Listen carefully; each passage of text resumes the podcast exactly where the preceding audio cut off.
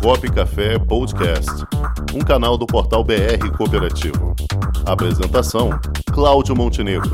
Produção: Comunicop.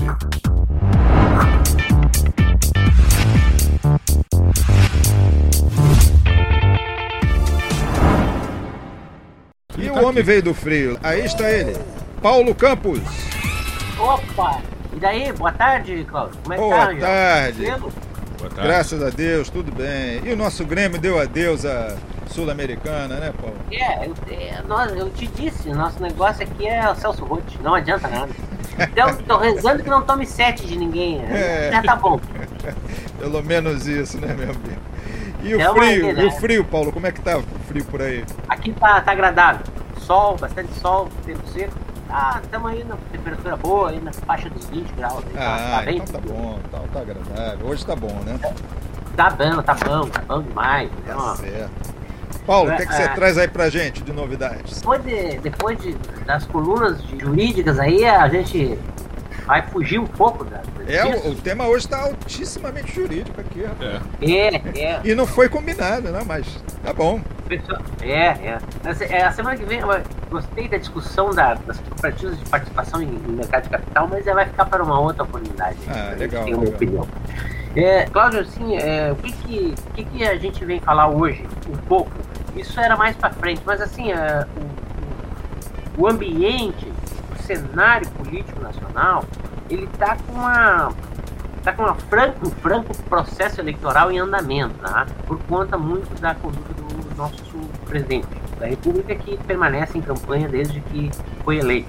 Então, eh, o que, que ocorre aí? Eh, dentro desse cenário, a gente quer entender um pouco o que, que qual o papel das cooperativas, o que, que quais são os efeitos aí, principalmente no comportamento das pessoas, tanto empregados, ou, ou- ou, eh, colaboradores, parceiros e, e especialmente os cooperados, tá?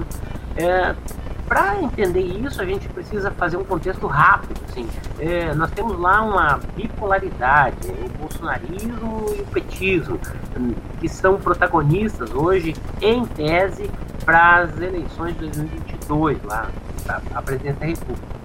Alguns buscam uma terceira via, os, os, ah, os institutos de pesquisa estão colocando que a terceira via seria mais viável, que a maioria não, não iria ficar nem com Bolsonaro nem com Lula. Essa terceira via hoje, quanto mais o Centrão tenta se organizar, mais se divide. Então você junta lá Mandetta, eh, PSDB com o Leite do Rio Grande do Sul, o Dória de São Paulo, e por aí vai. Tá? É, são muitos. O presidente Pacheco, o presidente do Senado, enfim. Não se consegue chegar a um consenso de uma terceira via. Nessa toada, nós temos o seguinte: é, o Bolsonaro e o Lula são interdependentes. Tá? O Bolsonaro, para se manter é, é, em cima do seu ereto palco, digamos assim, ele precisa do Lula. E o Lula precisa do Bolsonaro para fazer o contraponto. Sim, digo- É. dizemos aqui que eles são os dois lados da mesma moeda, né? Mais ou menos isso, exatamente. A terceira via ocorreria talvez com o impeachment do presidente, o que é improvável, tá? Mas assim, poderia viabilizar de um, um general, um discurso mais moderado, se tornar viável a presidência, demonstrando um trabalho na, na- nesse, no nesse mandato eh, residual. Que não, provavelmente não aconteça. Bueno, o que, que temos aí? Nas mídias sociais, ou nas redes sociais, você tem um ataques. Hoje não se discute muito assim em alta performance, não se discute teoria política, não se discute eh, o posicionamento do outro. Não, você tem ataques frontais e as pessoas estão assim no limite. A gente percebe a questão do cancelamento, as brigas, as discussões, os afrontamentos nas redes sociais. E escrever atrás do computador dá a impressão de não vai acontecer nada. Eu posso xingar, posso dizer o que eu quiser e está resolvido. É, eu tenho comigo o seguinte: neste cenário extremamente belicoso, eu acho que as cooperativas, os dirigentes cooperativos devem se posicionar da seguinte forma. Não é proibido nenhuma instituição de se posicionar politicamente. E, inclusive, meios de comunicação podem se posicionar, podem dar notícias e podem, eh, no seu editorial, postular defesas ou se posicionar a um lado a ou- e outro, enfim, ou outros. E, e, empresas não é diferente, cooperativas também não são diferentes. Mas isso é um comportamento da administração que deve balizar bem essas decisões. Agora, no cenário interno de colaboradores, prestadores de serviço e cooperados, isso deve ter um, uma certa, digamos assim, um certo consenso, uma forma de condução mais harmoniosa disso. Por quê? Porque a opinião que você emite na rede social, ela reflete significativamente e perdura no tempo. É, você pega um, um, gerente de contas de, um, de, uma cooperativa de crédito, por exemplo, daqui a pouco o cara ofende alguém, é um cliente, é amigo de um cliente, e assim é, serve para todas as pessoas. Então, os dirigentes cooperativos devem se atentar para não terem problemas de perda de mercado, de restrições de alguma natureza decorrentes lá de fornecedores ou de perda de, de, de clientes também é, em decorrência de discussões dos seus agentes, dos seus atores internos. É importante que isso seja tratado no seio das cooperativas, porque nós temos um ano e meio pela frente praticamente e as coisas vão ficar mais acirradas. E a utilização de robôs, a gente sabe que é corrente, e as pessoas olham aquilo em tom como verdade e saem xingando. E, e daqui a pouco você está xingando a própria mãe, e aí chega em casa e não tem comida. Entendeu? Então, é, eu acho que isso está pesando significativamente. Esta semana nós tivemos um, na sexta-feira, um caso, tá? É, não vou externar o caso, né? Não tem sentido, mas foi um, de um xingamento onde o cliente era um dos principais clientes da cooperativa de crédito lá, era cooperado, pessoa jurídica, e encerrou a conta e retirou o dinheiro, porque o gerente de contas, é, é. enfim, sacaneou lá, né? né? Falou muitas coisas que poderia não ter falado. E aí, aí vem a demissão do gerente de contas. E, e, Nossa, que estrago, hein? Então, é, então assim, ó, isso se reflete em todas as cooperativas de todos os ramos, tá? Todos. É importante os dirigentes sentarem com o seu público interno e consolidarem uma forma de conduzir isso. Né? Não é proibida a opinião política, não tem, nós estamos na democracia ainda. Então, esperamos nos manter. Mas existe uma forma de nós isso. E mais, abelhas não perdem tempo ensinando moscas que o mel é mais cheiroso que a merda.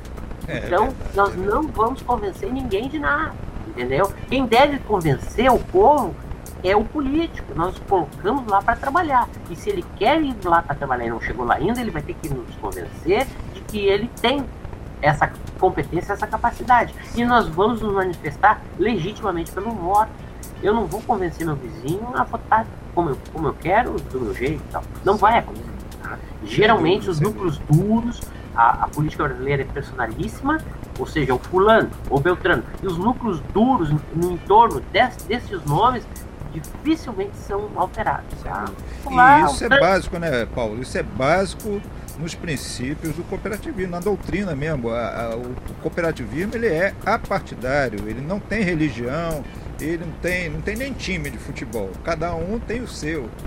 Enquanto pessoa jurídica, as cooperativas não, não podem se adentrar por esse caminho político, que nunca dá certo, né? É por aí. É por aí. Eu, eu, eu, tomo isso com uma franca verdade, tá? Ah. E nós temos um outro e um último problema que é, eu também sou adepto da opinião de alguns especialistas, é, você foi lá, o, o STF julgou que financiamento de campanha é inconstitucional, financiamento privado. Eu não consegui achar uma letra né? que, que, que cesse isso, mas tudo bem.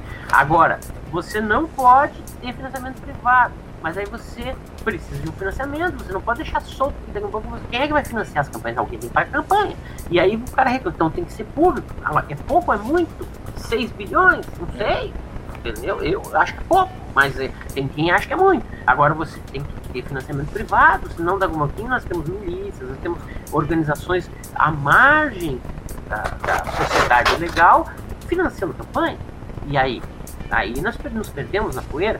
Então, é, são coisas que eu acho que nós temos que ter maturidade para discutir as coisas. Menos agredir na rede social. Vai refletir na cooperativa. E os dirigentes têm que estar atentos a isso. Atentos. Sem dúvida. Até porque é lá na frente você tem um cliente, o cliente da cooperativa que é dono também, né? Mas não tenha dúvida. É, é mais ou menos por aí, tá? É, é, é isso. É a, a filosofia do anão, né? Não tem outro jeito. Tá? O que eu tinha para hoje era isso. Isso aí. Não sei se ajudei ou se atrapalhei, mas a ideia era complicar. Não Você atrapalhando sempre nos ajuda muito. tá bom? Obrigado, tá ótimo, um abraço. Paulo. Nosso amigo Paulo Campos, direto do Fio Rio Grande do Sul. Até a próxima, Paulo. Tudo de bom. Obrigado, um abraço. Forte abraço. Com o esporte aprendi que cooperar é a grande sacada e que as maiores vitórias vêm quando a gente se une. No cooperativismo também é assim. Mais do que um modelo de negócio, o COP é um jeito diferente de empreender e está espalhado por toda parte do campo à cidade, nos produtos e serviços, facilitando a nossa vida e gerando renda para muita gente.